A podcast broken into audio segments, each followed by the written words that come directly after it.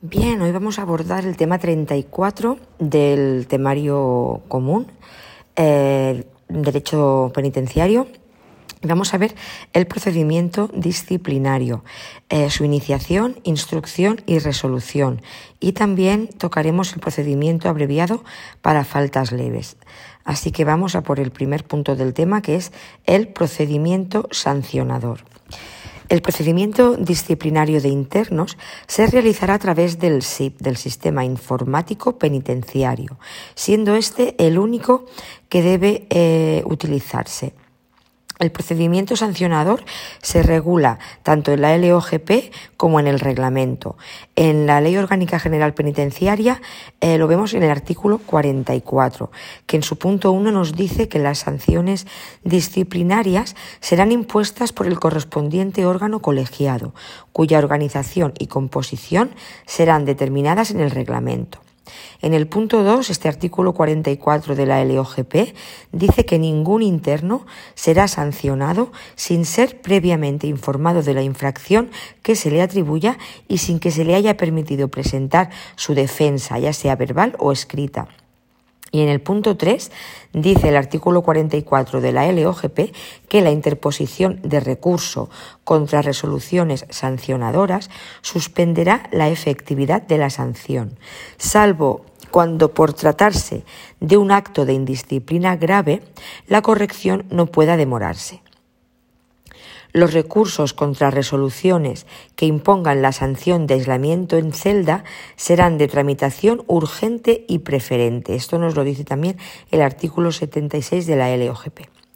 En cuanto a la legislación por el reglamento, eh, el artículo 240 del Reglamento Penitenciario de 1996 alude al procedimiento sancionador, diciendo que los procedimientos para la imposición de sanciones por faltas disciplinarias se ajustarán a lo dispuesto en los artículos siguientes. Sección primera, iniciación. Artículo 241. Formas de iniciación e información previa. Punto 1 cuando aprecie indicios de conductas que puedan dar lugar a responsabilidad disciplinaria, el director del establecimiento, el director del establecimiento acordará de oficio y motivadamente la iniciación del procedimiento sancionador de alguna de las siguientes formas. Quedémonos con esto de este primer punto del artículo 241, formas de iniciación e información previa. Eh, cuando aprecie indicios, el director acordará de oficio y motivadamente la iniciación del procedimiento sancionador. ¿De qué formas? Pues de las siguientes. La primera puede ser por iniciativa propia, cuando tenga conocimiento de la existencia de conductas o hechos susceptibles de constituir infracción disciplinaria a través de parte de funcionario informado por el jefe de servicios o por cualquier otro medio. Otra forma sería por petición racionada, realizada por otro órgano administrativo que no sea superior jerárquico. Mm, ya pueden ser funcionarios laborales, voluntarios, etc. Y en tercer lugar, la tercera forma sería por denuncia escrita. ¿De quién? Pues de persona identificada que exprese el relato de los hechos que pudieran constituir infracción, fecha de su comisión y todo cuanto sea posible para la identificación de los presuntos responsables. En el punto 2, el artículo 241 dice que el director también acordará de oficio la iniciación del procedimiento como consecuencia de orden emitida por un órgano administrativo superior jerárquico. El director también acordará de oficio la iniciación del procedimiento como consecuencia de orden emitida por un órgano administrativo superior jerárquico. Y en su punto 3 dice que para el debido esclarecimiento de los hechos que pudieran ser determinantes de responsabilidad disciplinaria, el director podrá acordar la apertura de una información previa que se practicará por un funcionario del establecimiento designado por el director quien elevará a aquel un informe con el resultado y valoración de las diligencias practicadas. Dicha información previa se acordará siempre que un interno formule denuncia de hechos susceptibles de sanción disciplinaria, salvo cuando ésta carezca manifiestamente de fundamento. Vamos a repetir este tercer punto del artículo 241. Para el debido esclarecimiento de los hechos que pudieran ser determinantes de responsabilidad disciplinaria, el director podrá acordar la apertura de una información previa que se practicará por un funcionario del establecimiento designado por el director, quien elevará a aquel un informe y en este informe tendrá el resultado y valoración de las diligencias practicadas. Dicha información previa se acordará siempre que un interno formule denuncia de hechos susceptibles de sanción disciplinaria, salvo cuando ésta carezca manifiestamente de fundamento. La sección segunda del artículo 240 nos habla de la instrucción. Artículo 242. Nombramiento de instructor y pliego de cargos. Punto 1. El director nombrará instructor al funcionario que estime conveniente, excluyendo al que haya practicado la información previa y a los que puedan estar implicados en los hechos. Punto 2. El instructor del expediente disciplinario, a la vista de los indicios que se desprendan de los escritos mencionados en el artículo anterior, formulará pliego de cargos dirigido al interno cuya conducta sea presuntamente constitutiva de falta disciplinaria, en el cual se hará constar lo siguiente. A. Identificación de la persona imputada. B. Forma de iniciación del procedimiento. C. Número de identificación del instructor y puesto de trabajo que ocupa. D órgano competente para la resolución del expediente y norma que le atribuye tal competencia. E. Relación circunstanciada de los hechos imputados. F calificación jurídica de tales hechos, indicando el apartado concreto del artículo del reglamento penitenciario aprobado por Real Decreto 1201-1981 de 8 de mayo, en el que puedan estar comprendidos, así como las sanciones que en su caso se podrían imponer con la misma indicación del precepto aplicable de dicho reglamento. G. Medidas cautelares que se hayan acordado sin perjuicio de las que puedan adoptarse durante el procedimiento, de conformidad con lo dispuesto en el artículo 243. H. Indicación de que el interno dispone de tres días hábiles desde el momento de su recepción para presentar pliego de descargos por escrito o para comparecer ante el instructor y alegar verbalmente, sin perjuicio del derecho que le asiste a presentar alegaciones y aportar documentos y otros elementos de juicio en cualquier momento del procedimiento anterior al trámite de audiencia. El interno, perdón, el interno podrá alegar todo aquello que considere oportuno sobre los cargos formulados, proponiendo las pruebas que estime conveniente para su defensa. Vamos a repetir este punto H indicación de que el interno dispone de tres días hábiles desde el momento de su recepción para presentar pliego de descargos por escrito o para comparecer ante el instructor y alegar verbalmente, sin perjuicio del derecho que le asiste a presentar alegaciones y aportar documentos y otros elementos de juicio en cualquier momento del procedimiento anterior al trámite de audiencia. El interno podrá alegar todo aquello que considere oportuno sobre los cargos formulados, proponiendo las pruebas que estime conveniente para su defensa. Y indicación de que el interno puede asesorarse por letrado, funcionario o por cualquier persona que designe durante la tramitación del expediente y para la redacción del pliego de descargos. J. Posibilidad de asistirse de un funcionario o interno como intérprete si se trata de un interno extranjero que desconozca el castellano. K. Fecha y firma del instructor del expediente. El artículo 243 apunta a las medidas cautelares. 243. Medidas cautelares. Punto 1. El director en el ámbito de las facultades que le atribuye este reglamento, por sí o a propuesta del instructor del expediente disciplinario, podrá acordar en cualquier momento del procedimiento, mediante acuerdo motivado, las medidas cautelares que resulten necesarias para asegurar la eficacia de la resolución que pudiera recaer y el buen fin del procedimiento, así como para evitar la presencia de los efectos de la infracción. 2. Estas medidas quedarán reflejadas en el expediente del interno y deberán ajustarse a la intensidad, proporcionalidad y necesidades de los objetivos que se pretendan garantizar en cada supuesto concreto y su adopción será notificada al interno y puesta en conocimiento del juez de vigilancia penitenciaria. 3. También se adoptarán, en su caso, las medidas de protección exigidas por el aseguramiento de la persona del imputado o de los otros internos. 4. Cuando la sanción que recayese en su caso coincida en naturaleza con la medida cautelar impuesta, ésta se abonará para el cumplimiento de la sanción. Bien, vamos a repetir este artículo 243, medidas cautelares. Punto 1. El director, en el ámbito de las facultades que le atribuye el reglamento por sí o a propuesta del instructor del expediente disciplinario, podrá acordar en cualquier momento del procedimiento, mediante acuerdo motivado, las medidas cautelares que resulten necesarias para asegurar la eficacia de la resolución que pudiera recaer y el buen fin del procedimiento, así como para evitar la persistencia de los efectos de la infracción.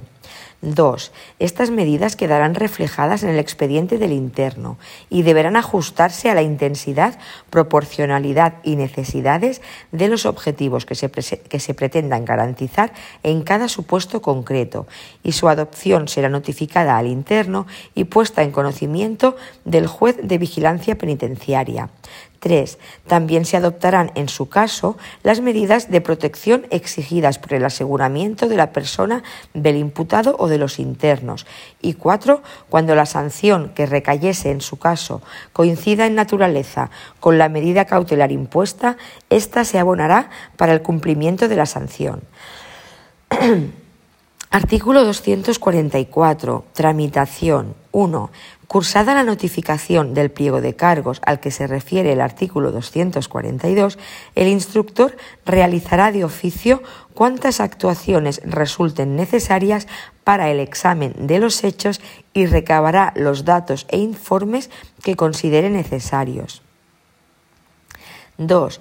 Dentro de los diez días siguientes a la presentación del pliego de descargos o a la formalización verbal de alegaciones o transcurrido el plazo previsto en el artículo 242.2h, si el interno no hubiese ejercitado su derecho, se practicarán las pruebas pertinentes propuestas por él mismo y las que el instructor considere convenientes, procedimientos sin alegaciones cuando el interno manifieste su deseo de no formular alegaciones o deje transcurrir el plazo de tres días sin realizarlas y por parte del instructor no se crea conveniente la realización de prueba alguna, se procederá por este a la realización de la propuesta de resolución. 3. Si alguna prueba propuesta por el interno fuese estimada improcedente o innecesaria, se hará constar así expresamente por el instructor en acuerdo motivado. Solo podrán declararse improcedentes aquellas pruebas que no puedan alterar la resolución final del procedimiento o que sean de imposible realización. 4. Instruido el procedimiento e inmediatamente antes de redactar la propuesta de resolución, se pondrá de manifiesto al interesado para que en un plazo de diez días alegue o presente los documentos y justificaciones que estime pertinentes. Se tendrá por realizado el trámite de audiencia si antes del vencimiento del plazo el interno manifiesta su decisión de no ejecutar alegaciones ni aportar nuevos documentos o justificaciones. La puesta de manifiesto contemplada en el artículo 244 punto 4 del reglamento penitenciario consistirá en la notificación al interno de un documento en el que se haga constar las actuaciones practicadas en el expediente, orden de iniciación y nombramiento de instructor, pliego de cargos, pliego de descargo, alegaciones, prueba practicada y valoración de la misma o desestimación de pruebas, indicando la posibilidad de realizar alegaciones en el plazo de 10 días. Este trámite solamente tendrá lugar cuando no se prescinda de la audiencia. Eh, C. Suspensión del trámite de audiencia según, según dispone el artículo 84.4 de la Ley 30-92 podrá prescindirse del trámite de audiencia cuando la resolución solo vaya a tener en cuenta los hechos y las alegaciones y pruebas aportadas por el interno. Por tanto, solamente se abrirá el plazo de 10 días de alegaciones cuando en el expediente obren actuaciones desconocidas por el interno, por ejemplo, práctica de pruebas propuestas por el instructor, alegaciones de terceros, etc. Artículo 245. Propuesta del instructor. Una vez concluida la tramitación del expediente, el instructor formulará propuesta de resolución y la elevará junto con aquel a la comisión disciplinaria para que ésta acuerde lo que proceda, notificando la propuesta al interno con indicación de su derecho a alegar verbalmente ante la comisión en la primera sesión que ésta celebre. La propuesta de resolución del instructor ha de contener, en el caso de que no acuerde el sobreseimiento, los hechos probados, valoración de la prueba practicada, la calificación jurídica de los hechos y la sanción concreta que se propone, no la horquilla reglamentaria, sino la cuantificación de la misma, por ejemplo, cinco fines de semana. Esta propuesta tan solo tiene efecto vinculante para la comisión disciplinaria respecto a los hechos probados y no para la calificación jurídica, tipo de infracción o sobreseimiento por eximente y la sanción imponible. Sección tercera. Resolución. Artículo 246. Resolución.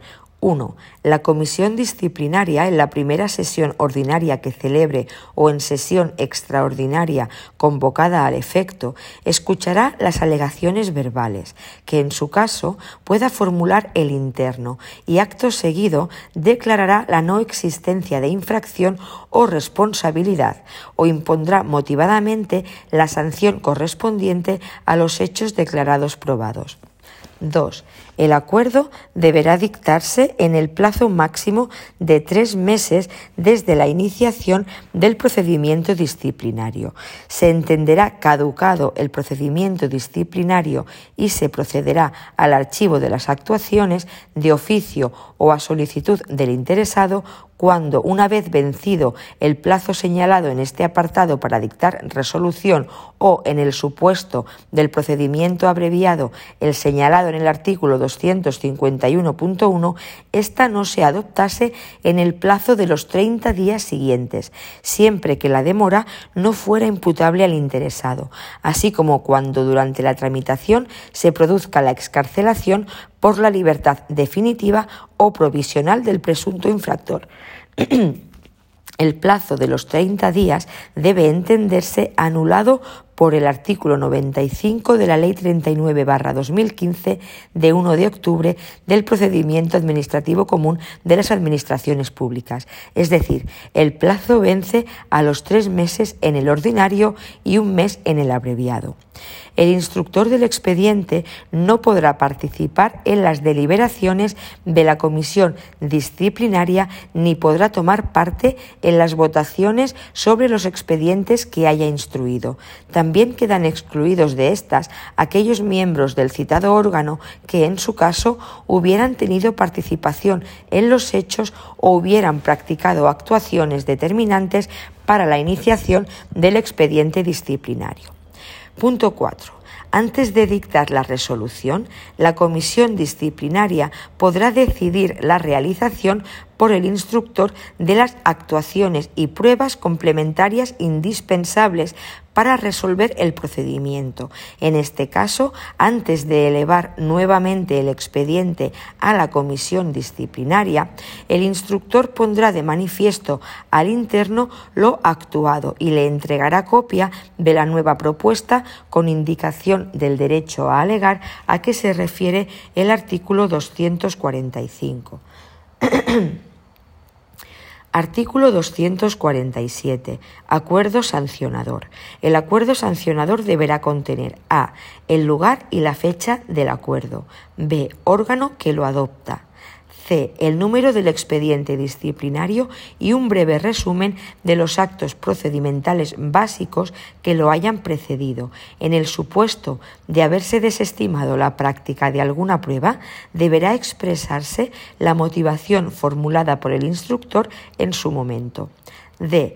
Relación circunstanciada de los hechos imputados al interno que no podrán ser distintos de los consignados en el pliego de cargos formulado por el instructor con independencia de que pueda variar su calificación jurídica. Si la comisión disciplinaria constatare que se ha calificado erróneamente la conducta del presunto infractor y ello implicase la imposición de una sanción por falta más grave que la que se le hubiese imputado en el pliego de cargos, ordenará al instructor la formulación de un nuevo pliego de cargos con la calificación determinada por la comisión disciplinaria, concediéndose al interno el trámite previsto en el artículo 244.4 excepcionalmente.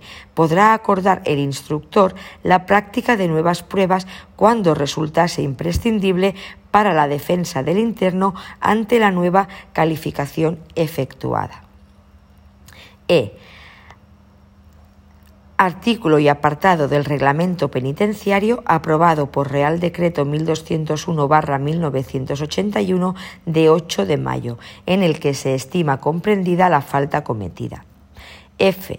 Sanción impuesta y artículo del reglamento penitenciario aprobado por Real Decreto 1201-1981 de 8 de mayo, que la contempla y si la misma es de ejecución inmediata, según lo dispuesto en el primer párrafo del artículo 124 de dicho reglamento. G indicación de si la ejecución de la sanción de aislamiento ha sido aplazada por motivos médicos o se ha suspendido su efectividad. H. Indicación de si el acuerdo sancionador se ha adoptado por unanimidad o por mayoría, indicando en este último caso si ha habido o no votos particulares. Y mención del recurso que puede interponerse en la forma expresada en la letra B del artículo siguiente, notificación. J. La firma del secretario de la comisión disciplinaria con el visto bueno del director. Artículo 248. Notificación. La notificación del acuerdo sancionador deberá cursarse en el mismo día o al siguiente de ser adoptado, dando lectura íntegra de aquel y entregando copia al interno sancionado en la que se contendrán los siguientes extremos. A. Texto íntegro del acuerdo. B. Indicación de que contra el mismo puede interponerse recurso ante el juez de vigilancia, verbalmente en el mismo acto de la notificación o por escrito, dentro de los cinco días hábiles siguientes a la misma, reproduciendo en su caso el recurrente la proposición de aquellas pruebas cuya práctica le hubiese sido denegada. C. Fecha de la notificación y de su entrega al interno. Según el artículo 277.2 del reglamento, la comisión disciplinaria ordenará al secretario de la misma que sea notificado por medio de algún funcionario al interno. Si se encuentra en otro centro, se tramita a través de la dirección. Artículo 249. Recursos. En el mismo día, bien de la notificación del acuerdo sancionador si se hubiese interpuesto el recurso en ese momento procedimental, bien de la entrega del escrito de recurso a funcionario del establecimiento si fuese dentro del horario de oficina o al día siguiente si se hubiese efectuado fuera de dicho horario, El director del establecimiento remitirá el expediente disciplinario al juez de vigilancia, teniendo en cuenta lo dispuesto en el artículo siguiente. Si el recurso hubiese sido interpuesto directamente ante el juzgado de vigilancia, el director cumplimentará lo anterior en el mismo día en que sea requerido para ello por el titular de dicho órgano jurisdiccional. Puede recurrir verbalmente ante el juez de vigilancia penitenciaria. Artículo 250. Anotación. 1. La iniciación del procedimiento y la sanción impuesta se anotarán en el expediente personal de los internos sancionados. 2. También se anotará la reducción o revocación de la sanción, así como la suspensión de la efectividad o el aplazamiento de la ejecución de las sanciones de aislamiento. Sección cuarta. Procedimiento para faltas leves. Procedimiento abreviado. En el procedimiento abreviado se produce una reducción de fases y plazos. Su procedimiento es rápido y sencillo. Vamos a verlo. Artículo 251. Procedimiento abreviado. Iniciación. 1 cuando el director considere que existen elementos de juicio suficientes para calificar la infracción como falta leve, se tramitará el procedimiento abreviado, que deberá resolverse en el plazo máximo de un mes desde que se inició, con arreglo a las siguientes normas. Tramitación. A. El parte del funcionario que operará como pliego de cargos se comunicará al jefe de servicios y simultáneamente se notificará al presunto infractor. B. En el plazo de 10 días, a partir de la comunicación y notificación del pliego de cargos, el, jefe de servicios y el interno expedientado efectuarán respectivamente la aportación de cuantas alegaciones, documentos o informaciones estimen convenientes y, en su caso, la proposición y práctica de la prueba. Resolución. C. Transcurrido dicho plazo, el director dictará resolución con el contenido expresado en el artículo 247, imponiendo en su caso la sanción que proceda. 2. Cuando el jefe de servicios aprecie que los hechos pueden ser constitutivos de infracción muy grave o grave, acordará que el expediente continúe tramitándose por el procedimiento general, promoviendo el cumplimiento de lo dispuesto en los artículos 242 a 245. 3. El acuerdo a que se refiere el apartado anterior se notificará a los interesados para que en el plazo de cinco días hábiles aleguen y propongan pruebas adicionales si lo estiman conveniente. La comisión disciplinaria también podrá calificar una falta como leve eh, imponer la sanción aunque el procedimiento seguido sea el ordinario. Y tenemos aquí un esquema también muy interesante de este procedimiento que dice iniciación por el director, al tener indicios de conducta, acuerda de oficio y motivadamente, o de oficio por orden de un jerárquico superior. Cuando acuerda el director eh, de oficio y motivadamente, puede ser por propia iniciativa, por petición racionada o por denuncia escrita, y podrá acordar información previa. De esa información previa se pasa a la instrucción. El director nombra instructor quien formula pliego de cargos. El interno tiene tres días para la presentación del pliego de descargos. Medidas cautelares. Después práctica de pruebas. Tramitación de diez días desde la presentación del pliego de descargos. Se da el procedimiento por instruido. Después puesta de manifiesto y se tienen diez días para alegaciones. Y finalmente propuesta de resolución. Por el instructor y elevada a la comisión disciplinaria. La resolución la da la comisión disciplinaria en su primera sesión ordinaria o extraordinaria, donde escucha alegaciones verbales. Deberá dictar acuerdo sancionador en el plazo máximo de tres meses desde la iniciación del procedimiento disciplinario. La notificación deberá cursarse en el mismo día o al siguiente de ser adoptado. Y hasta aquí el tema 34.